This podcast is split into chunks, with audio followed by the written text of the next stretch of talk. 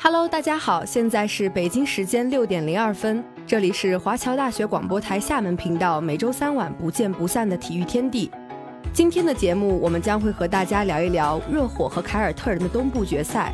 我们的大话体坛将会为大家带来欧冠半决赛。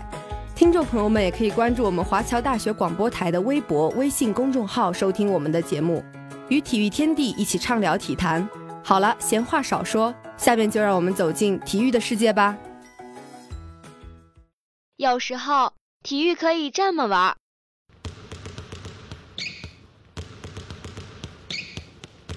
有时候体育可以这么玩。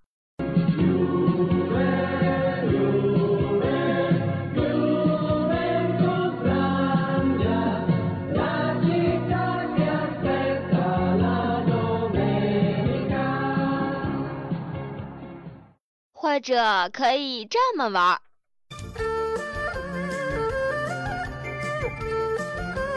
哎，停停停停停停！好像有什么奇怪的东西混进去了。哦，没事没事，只要有亮点，随便你怎么玩。接下来就是体育秀秀。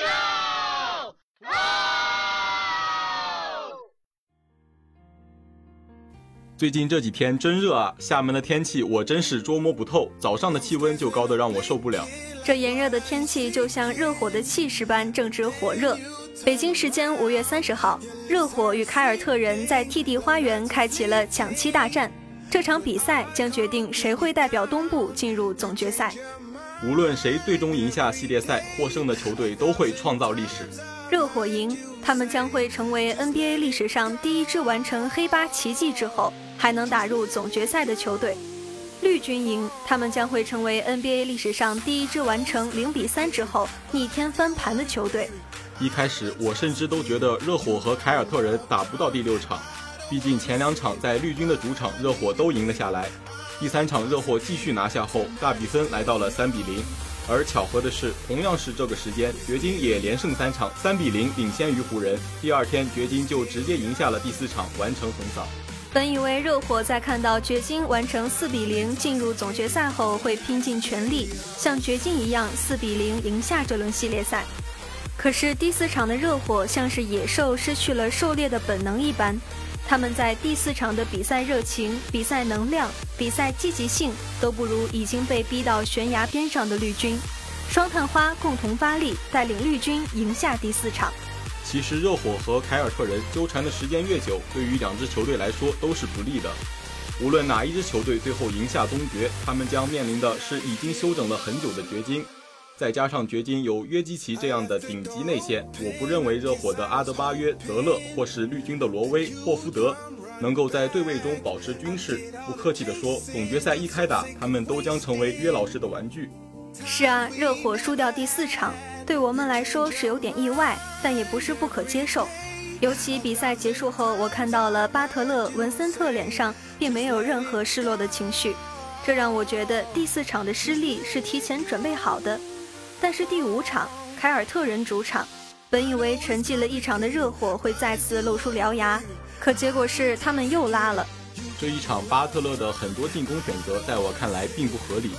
如果按照前三场的套路，每当防守吉米的是怀特，那么这个时候热火的其他球员会为他拉开空间，让巴特勒单打。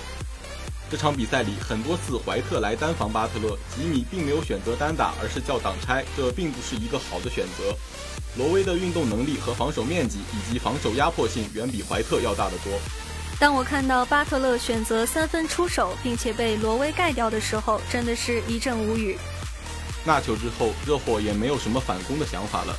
那么凯尔特人赢下这场比赛，我觉得也是理所应当的。真的搞不懂巴特勒在想什么，斯波在想什么？难不成巴特勒只会打三场比赛吗？后面的比赛都不会打了？G 六又回到了热火的主场，开局塔图姆和杰伦布朗连续发威。热火这边，巴特勒仿佛隐身了一般，可是热火的其他球员都站了出来。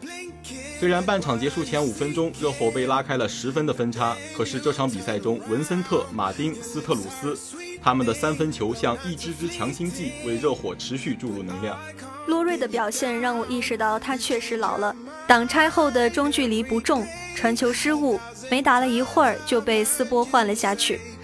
第三节比赛，杰伦布朗已经四犯，斯马特三犯。看到如此情形的热火改变了进攻策略，拿到球就往内线冲，造杀伤。凯尔特人本节的犯规数累积得很快，但由于文森特的身体劣势，身为后卫的他只有一米八八的身高，绿军人人都打他防守差这一点。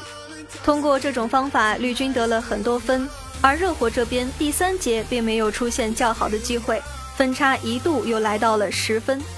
再加上这场比赛，巴特勒的表现又平平无奇，在进攻端真的看不到曾经那个欲语欲求的巴特勒了，好几个球都是差一点就进。直到比赛的最后时刻，巴特勒仿佛觉醒了一般，一个顶投三分，一个三分线外造霍福德的犯规，三罚全中。比赛只剩四秒，当时我以为热火要绝杀这一轮系列赛。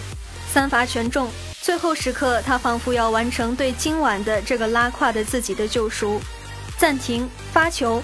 塔图和布朗全部被盯防，无奈之下，斯马特接球，左侧四十五度角三分，果断出手，弹框而出。刹那间，怀特从左侧杀入底线，补篮，身后是斯特鲁斯的追击，出手球进，时间到。此时，热火队的球员全部都懵了，绿军众将一直示意该球有效，裁判在认真看过多次回放后，判定该球有效，绝杀。怀特完成了绝杀。今晚 TD 花园的天空是白色的。按道理，阿德巴约在篮下应该会卡位，不会让其他人溜进来。可当时的他站位太靠上了，导致篮下空虚，给了怀特机会。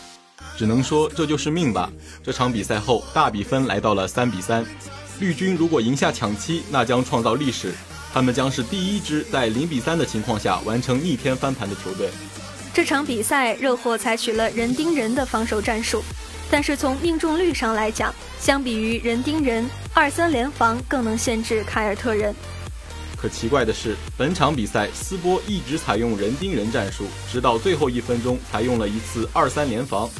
虽然防守战术的转换在那个时段取得了成效，可是比赛局势已定，这次变防并未取得奇效，系列赛进入了季期。下一场还是绿军主场，巴特勒还未能找到状态，热火将会有怎样的未来？抢七大战，凯尔特人主场。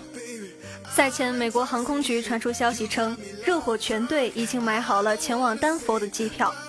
首节上来，绿军延续了之前的进攻风格，盯着文森特、洛瑞两个热火的防守漏洞，不断得分。杰伦布朗找回了他的中距离，怀特多了许多持球进攻，他近几场的三分球都十分稳定。罗威无论是在后场还是在前场，篮板球都控制得非常好。热火这边，马丁在巴特勒状态不好的这几场比赛里站了出来，马丁更是在这场比赛里投出了如乔丹一般的神仙球。斯图尔特、文森特为热火带来了稳定的外线火力，邓肯、罗宾逊更是成为了热火的骑兵。在两场比赛之前，邓罗还没有出场的机会。文森特的受伤让他得到了出场机会，而热火的这群落选秀们个个都卯足了劲，他们从底层爬起，只要给他们一个机会，他们就能在场上打出自己的风格。不得不说，热火真的是全员皆兵，谁上都能打。在巴特勒没有状态的情况下，众将共同发力，在第三节双方都陷入了得分荒，热火率先打破局面。马丁一记三分和一个高难度中投，热火带着十分优势进入末节。东部决赛第七场最后一节，巴特勒终于状态回暖，他和马丁两个人主宰了比赛。热火利用防守反击不断扩大分差，双方得分直接拉开到二十分，比赛失去悬念。比赛最后两分钟，杰伦布朗、塔图姆、怀特都被换下，此时的分差仍为二十分，凯尔特人投子告负。让我们共同恭喜热火，在完成黑八之后进入总决赛。他们是历史上第二支完成这个成就的球队。恭喜热火，恭喜巴特勒，期待他们在总决赛的表现。对于绿军来说，能把大比分追到三比三已然是一个奇迹。可这一年对他们来说也是一个遗憾。生活就是这样，处处都充满了遗憾。成功只是一时的，失败才是主旋律。我们不知道休赛期杰伦布朗会不会离开绿军，也不知道谁会拿下今年的总冠军。可这才是生活，永远都充满了未知和意外。结束，离开，未来，意外。无论是 NBA 球星，还是即将毕业的学长学姐，亦或是我们的每一个人，我们都在前进，都在遇到这样那样的事，不必感叹现在的失败，也不必惋惜曾经的遗憾，请永远记得一句话：纵有疾风起，人生不言弃。这里有全时段的体育资讯。马克西罗德里克斯，他最后一脚的大力射门，皮球击中了门梁，被弹进了网窝。阿根廷人赢在了点球点。这里有全领域的赛事呈现。云德尔助攻卡罗拉斯中后卫在前点的头球后侧，三比零。这里有多角度的话题评论。德国队原有的速度、力量，再加上了传控打法，开始了现。或者说，他确实已经在他心中形成了一个阴影。至于李宗伟和至于张帅，这里有多语种的明星采访。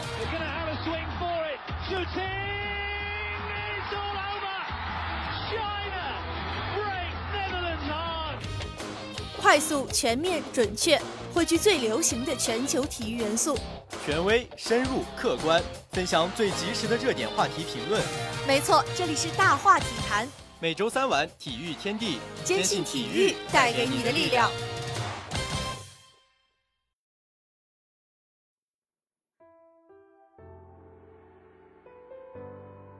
随着当值主裁马西尼亚克的最后一声哨响。蓝月亮在夜幕下的伊蒂哈德熠熠生辉，四比零，一个近乎疯狂的成绩。尤其对手还是欧冠之王皇家马德里，曼城拿到了决赛门票，将在伊斯坦布尔对战国际米兰。碧玺用一个漂亮的梅开二度证明了自己不是什么葡萄牙梅西，他就是碧玺自己。小蜘蛛阿尔瓦雷斯的压实进球也坐实了自己福相的名号。瓜迪奥拉自2021年后再次带领这支蓝月亮杀入欧冠决赛，是要夺回两年前被切尔西赢下的冠军奖杯。自此，伊斯坦布尔迎来了他的两位客人——蓝黑军团国际米兰和蓝月亮曼彻斯特城。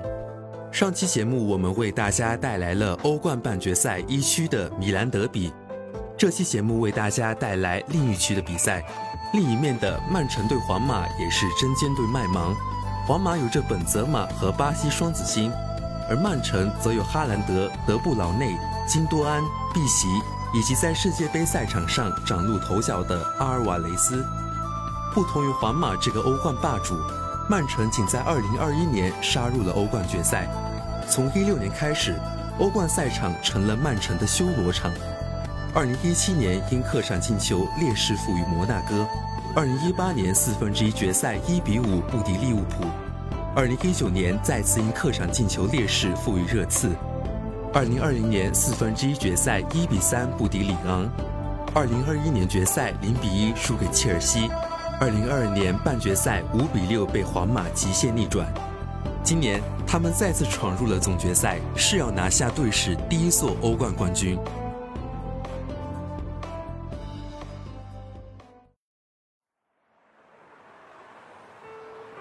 把时间拉回五月十日，皇家马德里坐镇伯纳乌，迎来了状态火热的蓝月亮曼彻斯特城。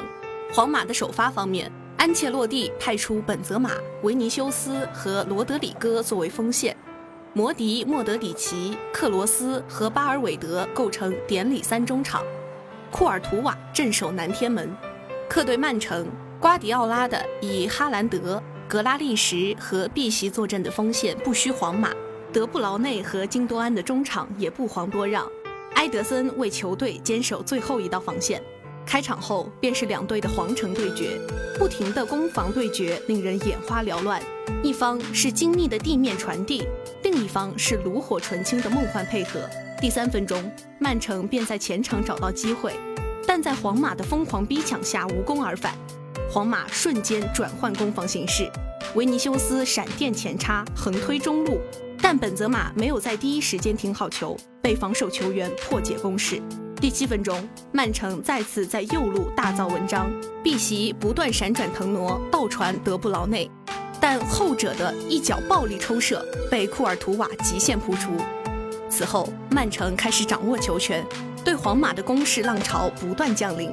第十三分钟，后腰罗德里的远程轰炸再次被库尔图瓦扑出。仅一分钟后，曼城防守反击，德布劳内带球长驱直入，一脚斜塞给哈兰德，但后者的怒射再度被库尔图瓦化解。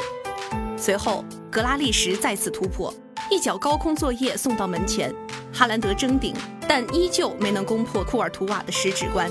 第十七分钟，皇马右边路开始闪电战，罗德里戈的一脚直塞撕裂了曼城的防线，千钧一发之际了，埃德森抢在本泽马之前把球收下。场上高强度的对拼也导致场上犯规不断。先有碧玺撂倒卡马文加，随后卡瓦哈尔掀翻格拉利什。第三十五分钟，场上的焦灼迎来转机，皇马在曼城的前压下打出梦幻传递，卡马文加闪电前插，让曼城的防守球员欣赏车尾灯。中路跟上的维尼修斯一脚超级世界波洞穿曼城球门，桑巴王国的星星帮助球队在主场先下一城。皇马的这波闪电战堪称教科书，在上半场结束前，场上的火药味再度浓烈，格拉利什和卡瓦哈尔激烈碰撞，随后金多安被皇马防守球员掀翻。下半场一边再战，皇马在左路推进，本泽马禁区得球后，在防守球员干扰下射门失败。第五十一分钟的右边路，碧玺一脚致命斜塞，德布劳内弹射起步，在禁区一脚抽射。再次被库尔图瓦扑下。又过了三分钟，客队的不断传递突入，金多安将球分给哈兰德，但哈兰德的一脚怒射被防守球员挡下。在皇马的铜墙铁壁面前，魔人布欧的镜头并不多。英超的分霸在今晚陷入了皇马的包围圈。第六十六分钟，曼城在高位压迫下断下皮球，格拉利什突防后分给金多安，后者做球给德布劳内。丁丁的一脚怒射终于入网，曼城气势大涨。双方不断的世界波轰炸让这场比赛更加炸裂。第七十七分钟，皇马的前场定位球，老将克罗斯操刀主罚，本泽马在后点的头球被埃德森扑出。安切洛蒂开始调兵遣将，楚阿梅尼和纳乔先后上场换下克罗斯和莫德里奇。伤停补时阶段，在一连串的精妙地面传递后。楚阿梅尼的一脚冷箭被埃德森神勇扑出。今天的比赛，埃德森和库尔图瓦都打出了自己的实力。维尼修斯和德布劳内的世界波比拼也令人大饱眼福。不同于安切洛蒂的调兵遣将，瓜迪奥拉在整场比赛未换一人。这场比赛先有皇马射落蓝月，再有曼城摧毁巨舰。曼城以平局从伯纳乌全身而退，胜利的天平仿佛向他们稍稍倾斜。一周后，双方相会于伊蒂哈德。伯纳乌的平局让这场比赛的胜负扑朔迷离。而上次两队在欧冠交手时，本泽马在加时赛的绝杀让蓝月亮失去了光芒。今日他带着必胜的希望来到伊蒂哈德，但迎接他的早已不是当时的曼城。两队在首发方面祭出了最强杀器。英超锋霸哈兰德作为箭头突击，京多安、德布劳内、碧玺和格拉斯利在其身后。安切洛蒂依旧派出本泽马搭配巴西双子星的锋线，老将摩迪和克罗斯领衔中场。开场后，曼城依靠主场不断发动攻势。第三分钟，凯尔沃克的一脚远射彻底拉开了围攻狂潮。短短三分钟后，德布劳内一脚精准直塞撕开防线。哈兰德跟上后倒三角回传，可惜队友没有及时跟上，球被防守球员断下。但皇马球员出现传球失误，罗德里得球后在禁区内贴地斩滑门而过。此后时间，曼城的前场威胁球满天飞，皇马球员被牢牢地控制在半场，场上的节奏被曼城掌握。第十一分钟，斯通斯得球后一脚远射再次滑门而过。短短一分钟后，格拉利什禁区内将皮球送到后点，哈兰德头球跟上，但被库尔图瓦极限扑救。客场作战的皇马即将被打崩防线。第十八分钟，曼城定位球机会，德布劳内直接轰门，但可惜皮球偏出球门。短短三分钟后，曼城开出战术角球，德布劳内和碧玺精妙配合，将皮球扫到门前。阿尔吉争顶成功，传给哈兰德，后者的头球再次被库尔图瓦极限扑出。今夜的库尔图瓦堪称哈兰德的梦魇。第二十二分钟，德布劳内一脚致命直塞，碧玺在禁区内得球后爆射破门，曼城率先打破僵局。瓜迪奥拉恐怖的中前场火力让皇马苦不堪言。年轻的皇马小妖卡马文加在面对到碧玺后失去了自己的战斗力，完全招架不住。第三十一分钟，皇马反击，维尼修斯闪电前插，回防的凯尔沃克不甘示弱，迅速跟上，在后场将球截下，向皇马展示自家超强的后防能力。今夜凯尔沃克锁死了维尼修斯这条边路。三分钟后，本泽马拉边后做球给克罗斯，后者一脚暴力远射击中横梁。第三十六分钟，格拉利什边路带球传给前插的金多安，金多安的一脚怒射被扑，但无人盯防的碧玺头球普射入网，漂亮的梅开二度，整个伊蒂哈德陷入沸腾，皇马被推到了悬崖边。曼城强大的攻势浪潮不断袭来，安切洛蒂的弟子再也招架不住。上半场结束前，曼城的前场攻势丝毫没有减少，皇马顾此失彼，非常难堪。下半场开始后，伊比利亚人开始尝试在前场造势，但面对曼城的逼抢依旧没有效果。卡马文加的边路不断成为对手的突破口。第四十九分钟，皇马开始高空作业，卡瓦哈尔得球后传给本泽马，但本泽马的怒射被防守球员挡出。第五十三分钟，维尼修斯尝试用速度去撕裂防线，但凯尔沃克今夜发挥神勇，锁死了他的发挥。曼城的两条边路踢的却是风生水起。第五十五分钟。格拉利什边路单挑卡瓦哈尔，前者被战术撂倒，裁判亮出黄牌。第五十九分钟，德布劳内横向内切后一脚直塞，金多安的射门在混乱中被干扰，德国国脚险些再次改写比分。第六十二分钟，鲁迪格上场换下莫德里奇。第六十五分钟，曼城打出防守反击，碧玺巧妙分球，德布劳内顺势前插，关键时刻。卡瓦文加回防成功，短短两分钟后，曼城再次开始反击，德布劳内再次带球长驱直入，横扫门前，皇马防守球员及时将球化解，但依旧无法挽救球队在场上的被动状态。维尼修斯再陷入包围圈，皇马逐渐陷入死亡循环。第七十二分钟，曼城再度打出梦幻传递，金多安和哈兰德打出教科书般的配合，关键时刻库尔图瓦再度神扑。哈兰德三次逼近球全被扑出。两分钟后，格拉利什的突发再次造成了对手的战术犯规。德布劳内将球扫向门前，米利唐自摆乌龙，皇马大势已去，彻底迷失在了伊蒂哈德。第八十二分钟，皇马孤注一掷，一连串的地面传递后出现一个绝佳的机会，但艾德森极限扑出，伤停补时阶段，福登送去直塞球。替补上场的阿尔瓦雷斯反越位成功推射远角，四比零，一场酣畅淋漓的大胜。曼城在主场宣告了自己的王者气魄，今年的大耳朵杯他们定要收入囊中。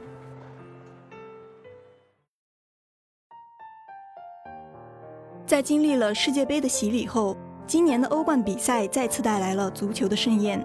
我们要记住会师伊斯坦布尔的蓝黑灵蛇和蓝月军团。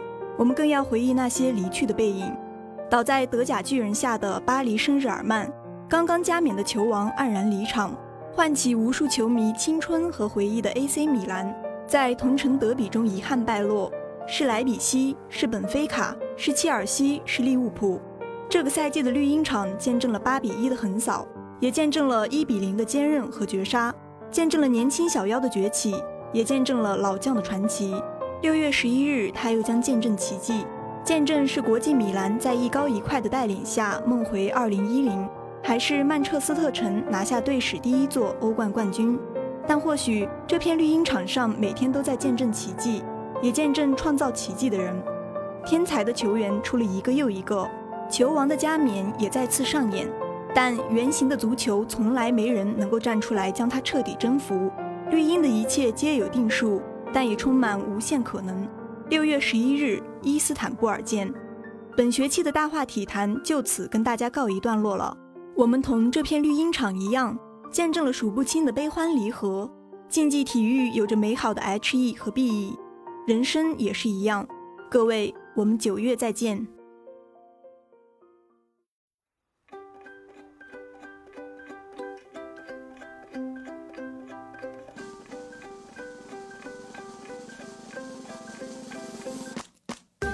数不清的情节，道不尽的趣事，讲不完的规则，评不完的赛事。每周三晚体育小讲堂，体育的知识让我们一同分享。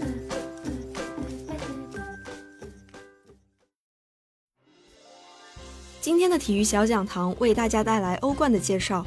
欧洲冠军联赛是欧洲足球协会联盟主办的年度足球比赛，代表欧洲俱乐部足球最高水平和荣誉，被公认为是全世界最具影响力以及最高水平的俱乐部赛事，亦是世界上奖金最高的足球赛事和体育赛事之一。